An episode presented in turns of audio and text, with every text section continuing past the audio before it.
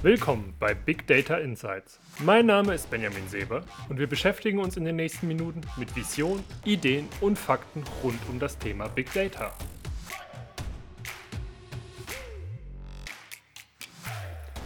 Heute beschäftigen wir uns mit dem Thema Herausforderungen bei der Data Lake Migration. Dabei werden wir drei Punkte uns anschauen. Der erste Punkt wird sein, wie strukturiere ich meinen Data Lake überhaupt? Der zweite Punkt, wie können Nutzer auf den Data Lake und Applikationen auf den Data Lake zugreifen? Und der dritte Punkt, wie kann ich mich für sinnvolle Technologien entscheiden, um im Data Lake zu agieren? Wie strukturiere ich jetzt den Data Lake? Den ersten Punkt, den man sich verinnerlichen muss, ist, es ist nicht möglich, einfach alle Daten in den Data Lake zu kippen und dann darauf zu hoffen, dass die Nutzer schon das Richtige finden werden und die Daten auch richtig verwenden können. Ein erster Punkt, den man sich überlegen muss, ist, gibt es vielleicht verschiedene Bereiche für PII-Informationen, also Personal Identifiable Information, und andere Informationen, die man strikt voneinander rein regulatorisch trennen muss. Ein anderer Punkt ist natürlich, sich zu überlegen, habe ich unterschiedliche Zugriffspattern bzw. unterschiedliche Lieferpattern von meinen Daten. Was meine ich damit? Aus einer Streaming-Applikation, vielleicht sogar aus der Fertigung, indem ich das in den Industriebus abgreife von verschiedenen Prozessen, bekomme ich natürlich einen anderen Datentyp bzw. andere Datenmengen, als wenn ich zum Beispiel die Daten aus meinem ERP-System bzw. meinem CRM-System herausziehe. Dabei ist es wichtig, sich zu überlegen, wie kann ich diese Daten sinnvoll und effizient speichern. Im Data Lake muss ich vielleicht gewisse Strukturen vorgeben, sodass später Methoden und Algorithmen gut auf die Daten zugreifen können und dass man natürlich auch Rechte und Rollenkonzepte auf die Daten anwenden kann.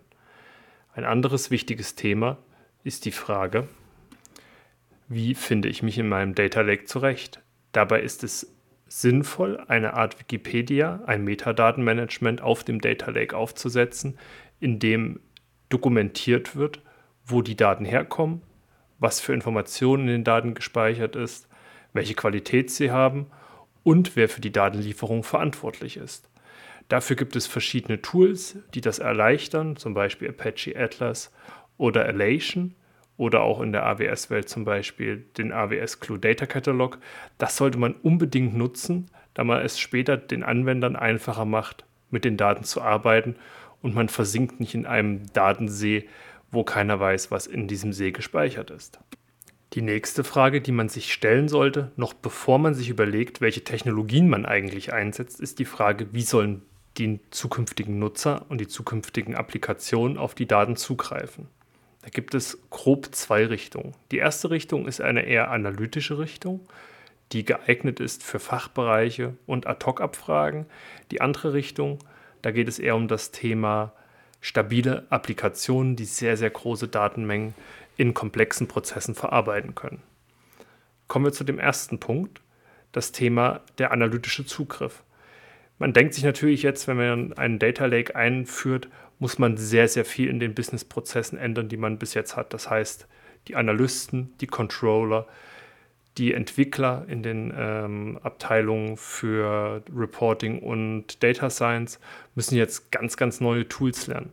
Das kann man machen, aber es gibt eine Möglichkeit, eine Abstraktionsschicht einzuziehen, die die Daten zum Beispiel nach außen mit SQL-Abfragen exponiert. Was heißt das? Die Nutzer können weiterhin Tools wie Excel oder R oder Tableau benutzen, um auf die Daten ohne Probleme per SQL zugreifen zu können. Aber nicht nur kleine Tabellen zu nutzen, die im Gigabyte-Bereich sind, sondern auf die ganze Datenvarietät und Datengröße zuzugreifen, die im Data Lake im vielleicht Petabyte-Bereich liegt. Und das ist ein ganz, ganz großer Vorteil, den die heutigen Technologien bieten.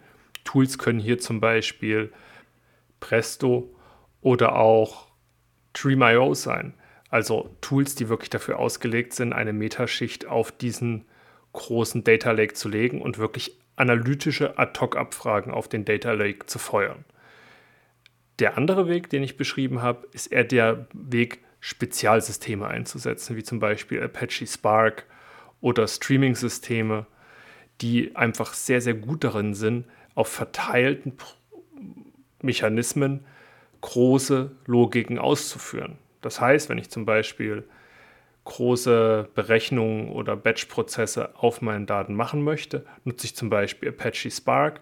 Hier habe ich die Möglichkeit, auch verteiltes Machine Learning zu machen. Das heißt, wirklich auch Modelle auf sehr, sehr großen Daten zu trainieren und die Daten dann wirklich auch zu verarbeiten, beziehungsweise wenn ich Streaming-Systeme benutze wie Kafka, Storm etc., hier bin ich in der Lage, die Daten real-time teilweise auszuwerten, beziehungsweise dann die Daten je nach Größe und ähm, Abfragepattern auch wieder an Applikationen weiterzugeben. Sei es zum Thema ähm, Videos weiterzugeben oder auch einfach Applikationen mit Daten zu füttern, wenn man im News-Bereich ist, beziehungsweise wenn man wirklich auch im analytischen Bereich ist, dass man diese Informationen wieder in Dashboards beziehungsweise in Applikationen zurückgibt, die in der Fertigung unterwegs sind. Und dafür braucht man natürlich an der Stelle Spezialisten, beziehungsweise muss seine Mitarbeiter schulen, dass sie diese Systeme auch benutzen können, beziehungsweise auf diesen Systemen ähm, entwickeln können. Und das ist so ein bisschen der Unterschied. Aber man sieht schon, man kann die volle Bandbreite ausnutzen, wenn man seine Mitarbeiter schult. Man kann aber auch relativ leichtgewichtig Mitarbeiter auf diesen Data Lake loslassen, ohne dass sie besonders viel umlernen müssen. Und da kommen wir auch schon zum Thema Technologien. Hier gibt es auch wieder zwei Richtungen. Das eine ist das Thema die Technologie des Data Lakes und die andere die Technologie für die Datenverarbeitung. Die Technologie für die Datenverarbeitung habe ich gerade eben schon angerissen, dass es diese groben zwei Richtungen gibt, in denen man gehen kann. Jetzt ist noch die Frage, was für eine Technologie möchte ich eigentlich für meinen Data Lake einsetzen? Wenn man vor zehn Jahren überlegt hat, wie man das Ganze macht, hätten alle gesagt, man nutzt ähm, HDFS, das Hadoop-Filesystem, als Basis.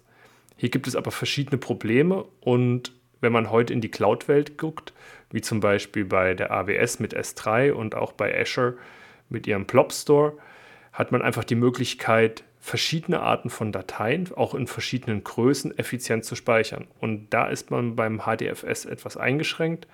Und deswegen gibt es auch Technologien für den On-Premises-Gebrauch, die gerade solche Key Value Stores bzw. Object Stores in das eigene Rechenzentrum bringen. Hier ist zum Beispiel zu nennen MinIO, was auch kompatibel mit AWS S3 ist.